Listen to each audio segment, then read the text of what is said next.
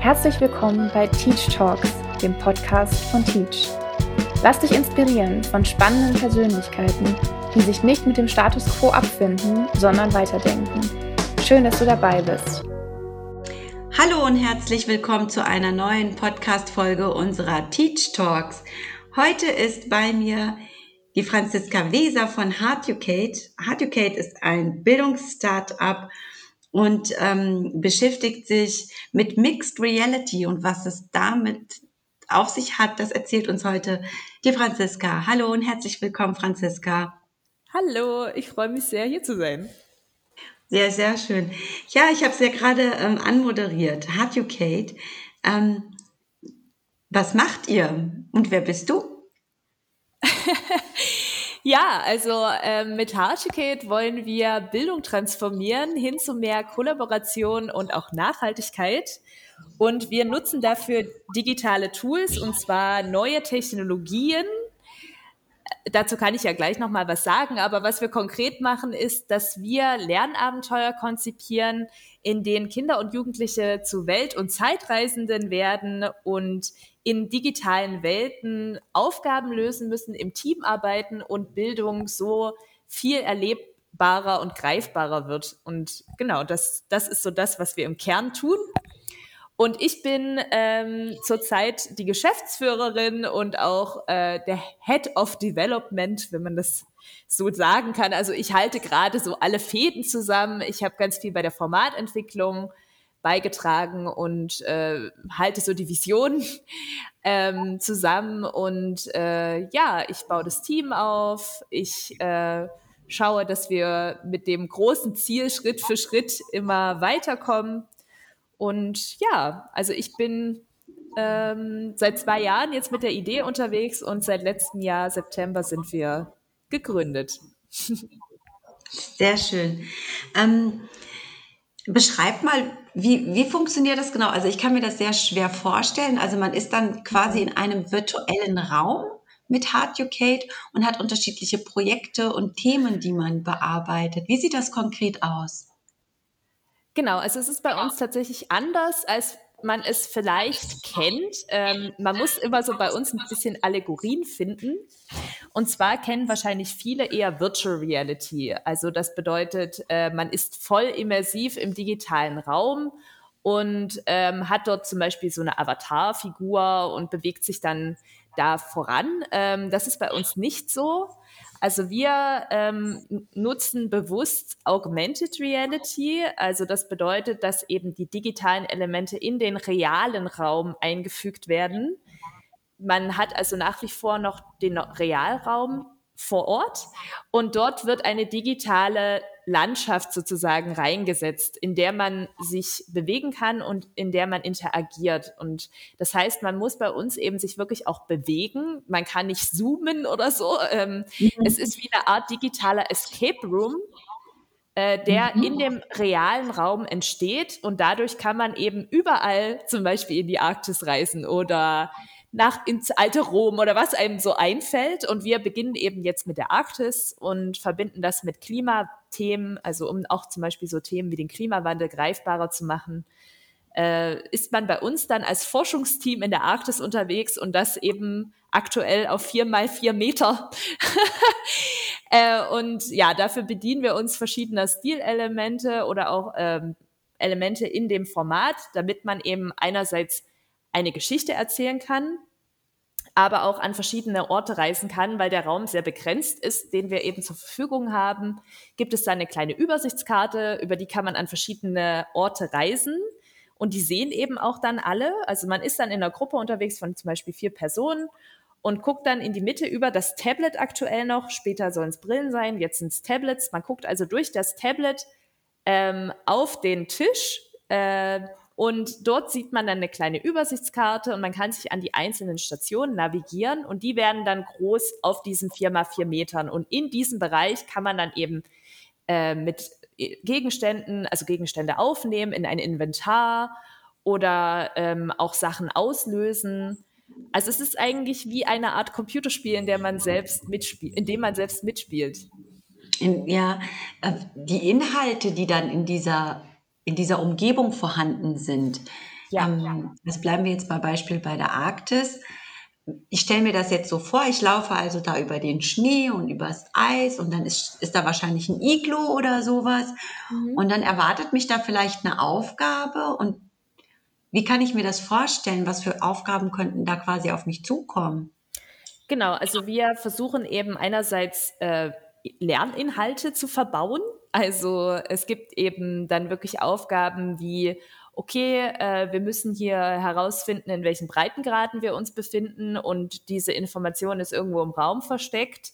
Äh, und ich muss sie mir selbst aneignen, bis hin zu kollaborativen Aufgaben, wo man eben nur zu zweit eine bestimmte Handlung auslösen kann. Also man kann zum Beispiel nur zu zweit einen Tresor öffnen oder so. Also man mhm. muss zusammenarbeiten und dann ähm, in dieser großen ersten äh, Geschichte ist es bei uns tatsächlich so, dass es verschiedene Rollen gibt. Also dieses Forschungsteam eben ja auch wie in der Realität aus verschiedenen Disziplinen besteht sodass mhm. zum Beispiel eine Meeresbiologin dabei ist, aber auch ein Ozeanforscher und die haben dann verschiedene Gegenstände in ihrem Inventar und die verfügen auch über verschiedene Informationen in ihrem Feldbuch.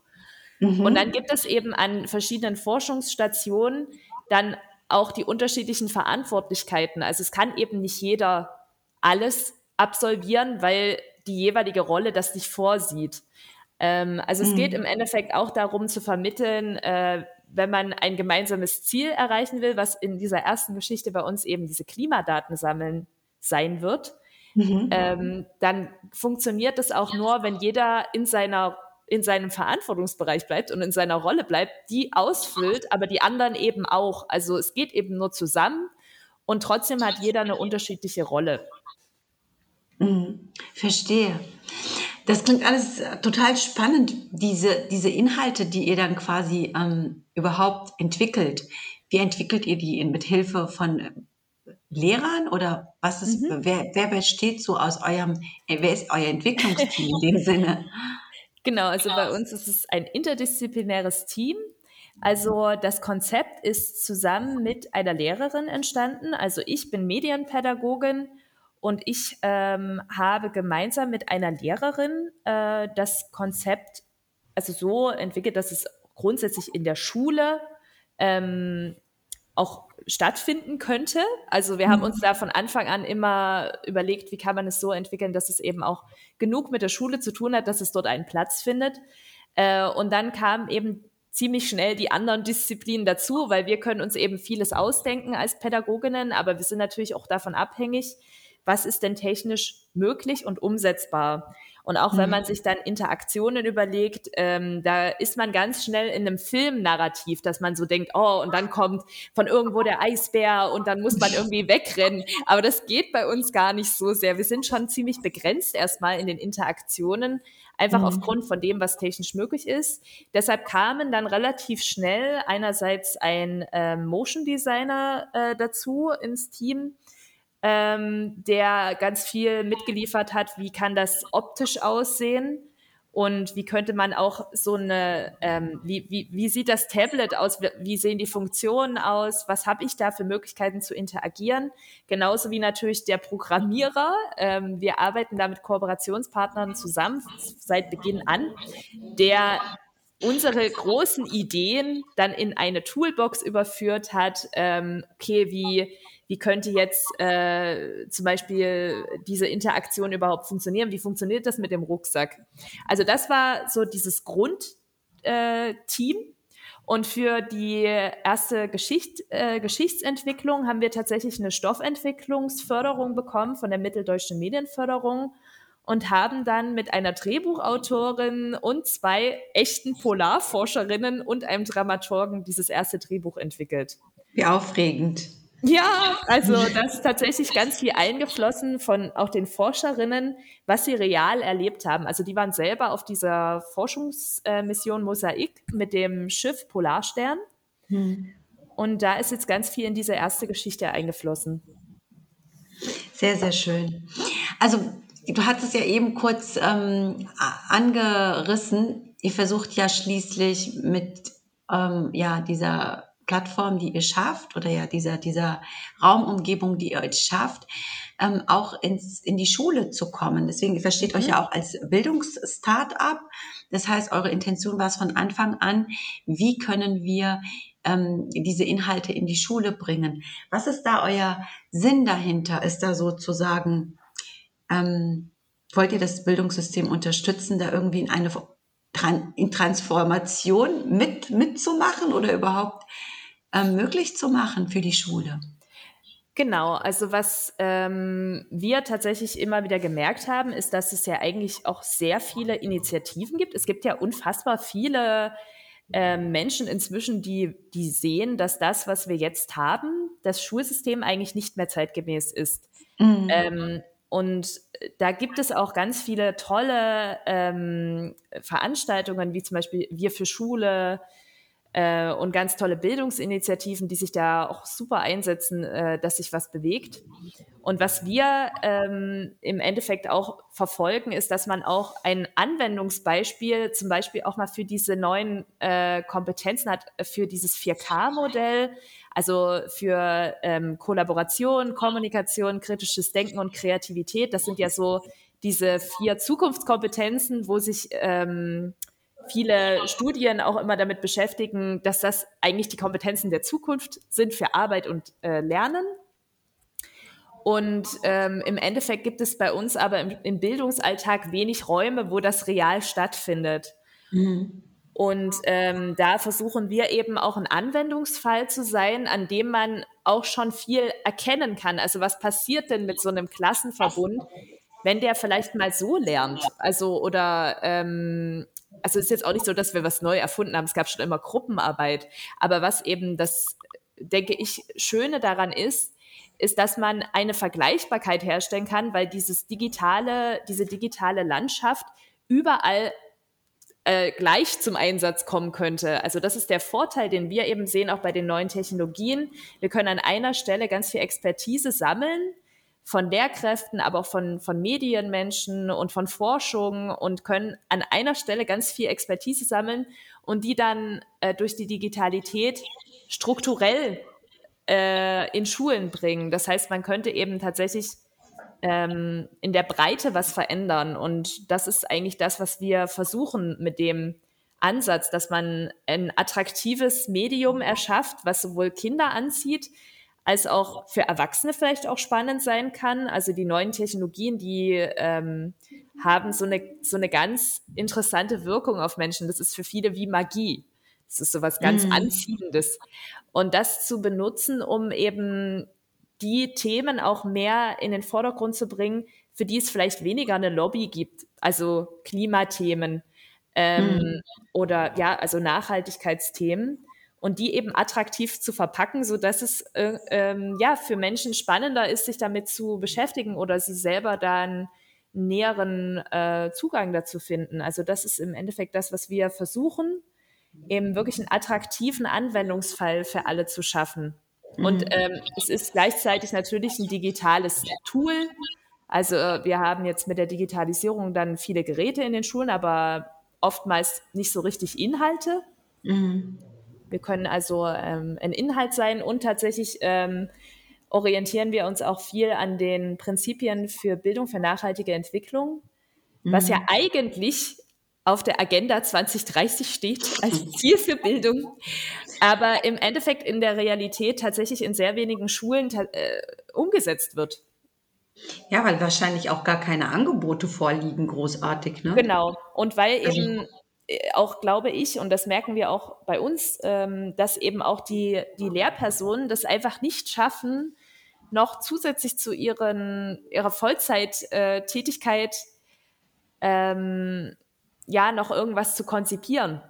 Also mhm. das ist einfach ähm, zu viel verlangt. Mhm.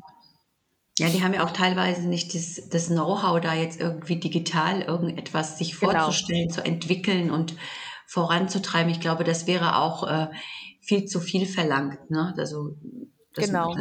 Und auch die, die Lehrpläne lassen das ja überhaupt nicht zu, dass die Lehrer großartig ähm, Zeit haben, äh, Dinge außerhalb äh, des, des, der, der bestehenden Lehrpläne und Stundenpläne in den Schulen umzusetzen. Also ich denke, da kommt jetzt auch im, im Bildungswesen ähm, so langsam aber sicher das Umdenken, dass wir einfach mehr Raum äh, für solche Dinge benötigen werden. Ne? Das hoffe ich zumindest.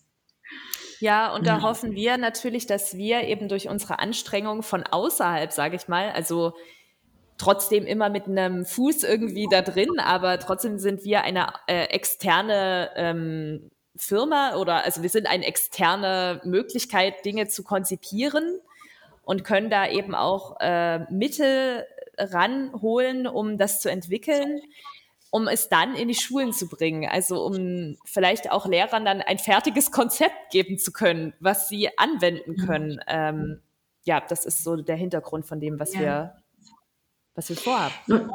Im Vorgespräch sagtest du mir, Franziska, ihr wollt, also ihr seid jetzt total in der Vorarbeit und starten soll es nächstes Jahr euer Projekt so richtig dann ähm, auch in Zusammenarbeit mit Schulen? Habt ihr da schon Schulen, mit denen ihr zusammenarbeitet?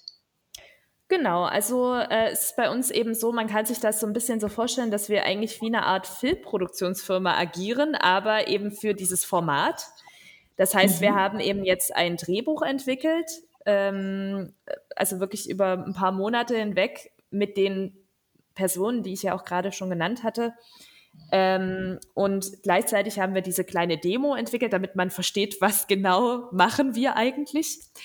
Äh, und dieses große Drehbuch, was wir eben entwickelt haben, das zu produzieren, äh, das dauert so eine gewisse Zeit, weil wir sind eben auch an Förderrichtlinien gebunden, beziehungsweise an bestimmte Zeiträume, um das umzusetzen.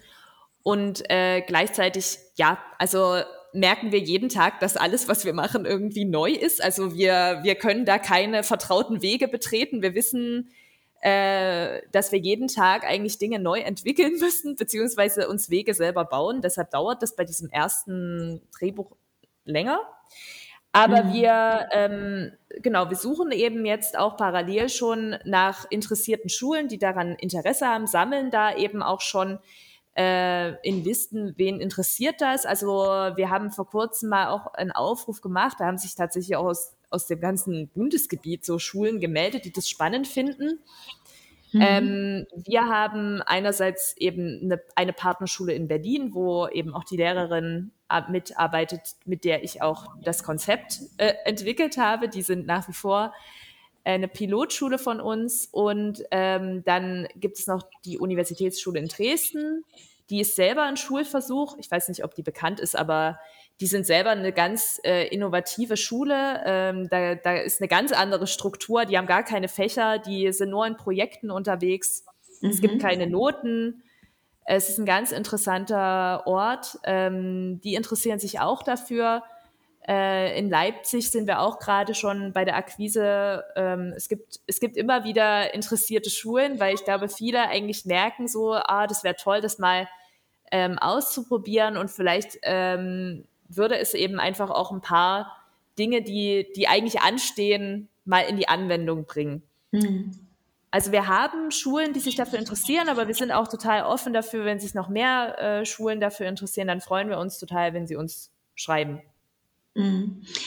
Ähm, was für einen Vorteil haben denn die Schulen, wenn sie zum Beispiel Hard Educate in der Schule anwenden? Also einerseits ist es, wie ich äh, ja schon gesagt habe, eben die Möglichkeit, Lernen auch wirklich nachhaltig zu verändern, weil man, ach, Entschuldigung, ist das bei mir? ähm, hast du das gerade gehört, das Störgeräusch? Entschuldigung. Nö, das habe ich nicht gehört, aber wir können es einfach an der Stelle ähm, okay. rausschneiden, mach dir da keinen Kopf. Ich habe jetzt. Oh. Okay, dann, dann antworte ich jetzt nochmal. Genau, also statt, also, statt einfach neu. Also welche genau. Vorteile haben die welche Schulen, Vorteile? wenn sie Hard Educate äh, in der Schule anwenden? Also äh, man kann sich natürlich ähm, mit Hard Educate, also wenn man einer der Erstanwender ist von Hard Educate, schon auch als Vorreiter in, äh, mit platzieren. Also tatsächlich gibt es das, was wir machen, nicht wirklich vergleichbar irgendwo anders. Also es gibt äh, auch Anbieter mit Augmented Reality, die, die sowas anbieten. Ähm, aber tatsächlich äh, dieses kollaborative Lernen mit den neuen Technologien, ähm, das machen tatsächlich gerade primär wir. Also mhm. ähm, dieses andere Denken von Schule, also eigentlich die Schule der Zukunft in die Anwendung zu bekommen, wo es eher darum geht, zusammenzuarbeiten und in unterschiedlichen Funktionen zusammenzuarbeiten und weniger darum, wir machen das Gleiche und vergleichen uns. Ähm, also man hätte als Schule die Möglichkeit, einerseits das mal in der Anwendung, in die Anwendung zu bringen, vielleicht auch in den schulischen Alltag, ähm, mit uns im Austausch zu sein und zu sagen, was würde man sich noch für Inhalte wünschen, ähm, mit anderen gemeinsam in der Community zu sein oder ähm, ja, in den Austausch zu gehen mit anderen, die sich auch für eine andere Form von Bildung interessieren, die eben einfach wirklich mehr auf Zusammenarbeit ausgelegt ist und Menschen eher zusammenbringt und nicht so separiert. Ähm, also im Endeffekt eine Möglichkeit, sich zu vernetzen mit Menschen, die das, die auch die auch dieses Ziel verfolgen, Bildung in so eine Richtung zu transformieren. Ähm, weil mhm. ich glaube, das, was wir eben auch oft beobachten, wenn wir mit Schulen in Kontakt sind, die, also es gibt schon äh, da ein Interesse ähm, auf jeden Fall, auch, auch Schule zu verändern. Also das ist eigentlich gar nicht so, dass es grundsätzlich angestaubt wäre. Es gibt total viele Menschen, die super viel Energie investieren, um Schule neu zu denken, aber es gibt eben ganz oft den Fall, dass diese Menschen für sich alleine an ihrer Schule so für Transformation kämpfen. Und was wir ähm, ja eigentlich auch verfolgen, ist diesen Menschen einen gemeinsamen Ort zu geben, der vielleicht auch immateriell in dem Sinne ist, aber dass es wie eine Art von Bewegung sein kann, wo man sich zugehörig fühlt. Man möchte eine andere Form von Bildung, die mehr auf Kollaboration ausgelegt ist. Äh, mhm. ja. Du sagtest vorhin im Vorgespräch äh, zu dem Podcast, haben wir uns ja so ein bisschen unterhalten, habe ich dir erzählt, ah, mein Junge, der macht in der Schule nicht so gut mit. Und ähm, da sagtest du, das ist ganz interessant, dass gerade die Kinder, die normalerweise sich so aus dem Schulischen so ein bisschen unmotiviert herausziehen, bei euch aufblühen. Wie sieht das denn aus? Was machen, wie, wie, erzähl mal, wie, wie die Kinder auf die äh, auf diese ja, Spiele oder um, auf diese Umgebung reagieren? Also grundsätzlich, was man einfach beobachten kann, ist, dass äh, die, diese, diese Art des Lernens, und zwar ist es ein spielerisches Erforschen mit den Freunden, ähm, wirklich einfach für positive Gefühle sorgt. Also es hat eben viel mehr ein Gefühl von, oh, ich erlebe gerade was äh, Spannendes und wir haben zusammen was erreicht. Also man hat ein mhm. gemeinsames Erfolgserlebnis, ähm, was eben auch die Gruppe stärkt. Äh, also das, das ist total zu, zu beobachten. Und eben auch dieses Spielerische, äh, dass das eben einfach super motivierend ist, dann weiterzumachen. Also man hat eigentlich jetzt nicht unbedingt oder also das haben wir jetzt auch noch nicht so mit Älteren zum Beispiel getestet, das ist vielleicht mit Älteren nochmal anders, aber man hat jetzt eigentlich nicht sofort dieses, oh nee, oh, da habe ich gar keine Lust drauf, das interessiert mich gar nicht. Also ähm, es gibt schon diese Begeisterung einfach für die neuen Technologien äh, und gerade für Kinder ist das eigentlich die natürlichere Art des Lernens. Also wenn wir auf die Welt kommen, dann äh, ist das ja unsere Art zu lernen. Also wir, wir entdecken die Welt, wir nehmen sie wahr, äh, wir probieren Sachen aus, wir versuchen irgendwas ineinander zu stecken, das funktioniert nicht, ah, vielleicht geht's anders. Also das ist ja eigentlich die normale Art zu lernen. Mhm. Und ähm, weil sie auf Erfahrung beruht. Und das ist eigentlich etwas, was wir imitieren damit. Also wir imitieren Primarerfahrungen. Das mhm. ist natürlich nicht, natürlich sind wir nicht echt in der Arktis, aber wir imitieren, äh, dass wir Dinge ausprobieren können, ohne dass es sofort die Konsequenz gibt, zack, wirst du schlecht bewertet, sondern du kannst es eben einfach dann nochmal ausprobieren und nochmal oder das mal in der Anwendung erleben, verschiedene, ähm, ja, also verschiedene abstrakte Inhalte, die man irgendwie sonst nur liest. Mhm. Ja. Und also mit dem Thema mit den Kindern, was ich da meinte in dem Vorgespräch, ähm, also das war bezogen auch noch auf meine vorherige Arbeit bei der First Lego League, das muss ich noch dazu sagen, mhm. äh, dass das eben ein Erfahrungswert war. Wer die First Lego League nicht kennt, gerne mal googeln. Äh, das ist ein total schönes Programm von Lego Education und äh, einer Bildungsstiftung First, die haben sich eben auch überlegt, wie kann man mit, mit spielerischen Mitteln ähm, etwas Sinnvolles eigentlich bauen oder ein sinnvolles Pro Programm konzipieren, wo Kinder was, was Tolles lernen und äh, eben anders lernen als in der Schule. Es geht eher um Teamwork und es geht um Forschen und, und um Programmieren, aber auf eine spielerische Art und Weise. Und da ist fürs Lego League rausgekommen. Und äh, was ich da eben beobachtet habe, war, dass eben die Kinder, die in dem schulischen Alltag einfach ihren Platz nicht finden, weil sie, keine Ahnung, zum Beispiel einfach nicht so wettbewerbsorientiert sind, äh, die können dort erstmal so ein bisschen durchatmen und erstmal so gucken, okay, oh, was, was äh, interessiert mich jetzt hier dran? Und mm, die können vielleicht auch mehr kreativer Arbeit äh, Raum geben, weil man an der Stelle einfach offenere Räume hat, wo für eigene Gedanken, also es ist sogar erwünscht, eigene Gedanken zu haben. Ja, ja und äh, es geht nicht so sehr um Anpassung.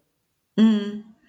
Ja, das ist auch etwas, was wir, denke ich, ähm, in, in puncto Schule lernen müssen. Deswegen ist es ja so schön, dass es Menschen wie dich gibt, die halt wirklich aus unterschiedlichen Bereichen ähm, sich quasi etwas Neues zusammengefügt haben. Ne? Du sagst ja, du warst ja äh, vorher äh, da in anderen, ähm, in, die, in, die, in dieser Lego-Atmosphäre äh, auch beschäftigt. Und ähm, das bringt dann natürlich ganz neue Ideen und äh, Ansätze dann auch für Inhalte die umzusetzen. Das ist sehr, sehr spannend. Wie, ähm, wie meinst du, entwickelt sich das jetzt nächstes Jahr weiter? Wie geht es konkret weiter mit mhm. Hard Educate? Wie kann man ähm, Hard Educate in der Schule nutzen? Wie kann man auf euch zukommen? Genau, also was wir eben jetzt erstmal verfolgen, ist, dass wir ein stationäres Angebot aufbauen möchten in Leipzig. Voraussichtlich in Leipzig. Mal sehen, ob es äh, hier äh, gut klappen wird. Mhm. Ähm, und zwar, wo man diese Erlebnisräume wirklich aufbaut und dann eben auch darüber hinaus ein Workshop-Projekt äh, oder ein Workshop-Paket schnürt, das äh, Schulen buchen können und dass das dann wirklich erstmal ein Ort ist, wo man hinkommt, also mhm. wo man Exkursionsgruppen empfängt und dann wird man dort eben betreut und mhm. ähm, man kann äh, zum Beispiel ein Workshop-Paket rund um das Thema Klimawandel buchen mhm. wo eben das Spiel der Aufhänger ist, aber dann drumherum, also das ist auch vielleicht noch wichtig zu sagen, bei uns ist es jetzt nicht bei uns nur der Sinn, dass man dieses Spiel spielt, wo es um den Klimawandel geht, sondern es geht uns auch darum, das dann auch einzubetten, zum Beispiel in Gruppendiskussionen oder nochmal in kreativen äh, Übungen, wo man äh, nochmal in den Gruppen, in denen man eben unterwegs war, ähm, zum Beispiel ein Plakat bastelt. Was kann ich jetzt im Alltag reduzieren. Also es geht ganz viel um Transferleistungen und das mhm. ist eine menschliche pädagogische Arbeit, die, die dann noch davor und danach stattfinden muss. Mhm. Ähm, und da wollen wir eben erstmal ein stationäres Angebot äh, installieren, wo, wo wir das auch verproben können, weil wir mhm. eben auch erstmal gucken müssen, wie funktioniert das alles. Äh, ist ja ganz viel bei uns immer noch theoretisch und wir müssen das dann ausprobieren, genau wie, wie unser Produkt auch, müssen wir es erstmal erleben, was funktioniert gut und was nicht, mhm. um es dann zu korrigieren oder auch nicht. Und dann von da aus wollen wir das eben wirklich für die mobile Nutzung in Schulen aufbereiten. Mhm. Und das heißt, ähm, dass wir dann mit Schulen zusammenarbeiten und das eben dann in die Schulen hineinbringen und dann eben gucken müssen, gibt es zum Beispiel Tablet-Klassen, funktioniert das mit diesen Tablets? Äh, wie kann man ja da einfach eine gute Möglichkeit finden, dass es an möglichst vielen Schulen funktioniert. Also theoretisch mhm. braucht man für den Einsatz primär zurzeit Tablets, die AR-Core-fähig sind. Das ist so eine Funktion, dass man AR abspielen kann, also Augmented Reality. Ja. Da gibt es Übersichten im Internet, welche Geräte das sind. Mhm. Und ähm, man braucht WLAN. mhm. und den ausgedruckten Drucker, äh, Tracker. Diese, also, und der Tracker, um das nochmal zu erklären, das ist sozusagen eine Gestalt oder eine Form, die die Software dann erkennt und ähm, woraufhin dann eben die, dieses Spiel startet. Und bei uns hat das die Form wie eine Art Spielfeld. Mhm. Äh, man stellt sich dann eben wirklich an die einzelnen Seiten von dem Tisch und wird dann wie zu so einer Art Spielfigur dadurch. Aber man ist trotzdem noch als Mensch vorhanden. Genau, also äh, das ist eben die, die Vorgehensweise. Wir haben jetzt ab September vermutlich ähm, eine Förderstufe nach der Stoffentwicklung, gibt es die Projektentwicklung äh, von der Mitteldeutschen Medienförderung. Da sind wir in der Förderrunde. Und äh, hoffen, dass das auch klappt. Und dann würden wir diese Demo, die wir zurzeit schon haben, so weiterentwickeln, dass die autark im App Store liegt, mhm. sodass man sich das eben auch schon runterladen kann und die Demo einfach schon mal spielen kann. Also das ist eben, das merken wir immer ganz oft, dass das total wichtig ist, dass man das einfach mal spielt, weil dann ist es eigentlich gar nicht mehr so kompliziert. Ich versuche mhm. das immer alles so zu erklären. Am Ende des Tages ist es eigentlich total leicht, wenn man es einmal gespielt hat, was es ist. Ja, das glaube ich, das glaube ich. Also ich kann es mir anhand der Bilder und dem Video, was ihr ähm, produziert habt, recht gut äh, vorstellen. Ähm, ich würde gerne noch von dir wissen, du hast es gerade in, dem, in, dem Letz-, in den letzten Sätzen gesagt, also im Grunde ist es ja ein, ein Format, was in der Schule nicht nur eingesetzt werden kann, um irgendetwas zu ersetzen, sondern ganz im Gegenteil, um Dinge zu ergänzen. Ne? Wenn genau. ich jetzt zum Beispiel an Projektarbeiten denke, was viele Schulen ja auch vor Corona schon sehr, sehr gerne gemacht haben, Gruppenarbeiten, ähm, dass es da nicht irgendwie darum geht, die Lehrkraft zu ersetzen an der Stelle, sondern im Gegenteil, der Lehrkraft vielleicht noch ein Tool an die Hand zu geben, ähm, womit es einfach noch Inhalte unterfüttern kann. Genau, also ähm, bei uns ist auch, ja, also tatsächlich ist, wir, arbeiten wir sehr menschenzentriert und ähm, wir glauben jetzt auch nicht daran, dass Technik den Menschen ersetzen kann und äh, vor allem in der pädagogischen äh, Arbeit ist das nach wie vor absolut relevant, dass die Menschen, die den Unterricht machen oder die allgemein einfach äh, in einer lehrenden oder erzieherischen Funktion tätig sind, äh, dass äh, die weiterhin eine wesentliche Rolle spielen bei der Gestaltung von Unterricht. Also ich persönlich glaube nicht daran, dass man mit Technik ähm, alles ersetzen kann, sondern man sollte es sinnvoll erweitern immer, weil Technik sollte immer ein Werkzeug bleiben und ähm, nicht das Menschliche ersetzen. Äh, und bei uns ist es tatsächlich so, dass wir auch mit Hilfe von Lehrerfortbildungen eher ähm, schauen möchten, wie kann man Lehrern helfen, sich vielleicht in eine andere Rolle einzufinden. Also es geht nicht darum, äh, dass Lehrer nicht mehr relevant sind, äh, sondern es geht darum, dass Lehrern einfach eine, eine, auch eine transformierte Rolle zukommt, die vielleicht nicht mehr daraus besteht, das Wissen ähm, zu präsentieren, weil man muss ehrlich gesagt heutzutage eigentlich theoretisch gar nichts mehr wissen, weil alles Wissen ist im Internet. Also, ja. Äh, sondern eher, wie gehe ich mit diesem Wissen um? Wie kann ich mit Informationen kuratiert umgehen? Genauso ähm, zu lernen, an welcher Stelle ist dieses Wissen überhaupt relevant? Also ähm, wirklich eher in eine begleitende Rolle zu gehen, die ganz viel mit inneren Prozessen zu tun hat, wo man eigentlich Kindern mehr ähm, Leitplanken gibt, dass sie sich selber reflektieren lernen, dass sie lernen, miteinander zu agieren, ähm, ihren Standpunkt auszudrücken, zuzuhören, was ist der andere Standpunkt. Also eigentlich das, was man für Teamarbeit wirklich braucht. Ähm, das ist ja, das sind ganz viele Prozesse, die, innern, äh, die innerlich stattfinden. Äh, mhm. Und da als, als erwachsene Person eigentlich eher eine Art ähm, Guide-Rolle zu haben. Also dass man wirklich, ich weiß jetzt gerade das deutsche Wort nicht dafür, aber so eine begleitende, ja, so begleitende. genau, mhm. begleitende Rolle, ähm, ja, die, die eben von diesem, dieser Wissensvermittlung etwas befreit wird, aber dafür ganz viel in die pädagogische Arbeit hineingeht. Und das ist im Grunde das, was sich eigentlich alle Pädagogen wünschen. Ja. ja, dann ähm, wünsche ich euch ganz viel Glück ähm, mit Hard UK, dass das auch so gut weitergeht, wie es äh, bisher angefangen hat. Äh, das waren äh, wunderschöne Worte auch zum Abschluss. Vielen Dank, Franziska Weser von Hard to Cake. Und ähm, ja, bis zum nächsten Mal, wenn es wieder heißt Teach Talks. Bildung zu digitalisieren ist das eine. Wie Bildung transformiert werden kann, das ist eine andere Sache. Und das hat uns heute Franziska Wieser von Harducate berichtet. Lernen in einer Mixed Reality. Wir sind gespannt, was noch alles folgt. Seid auch gespannt auf unseren nächsten Gast bei den Teach Talks, Christian Löhlein.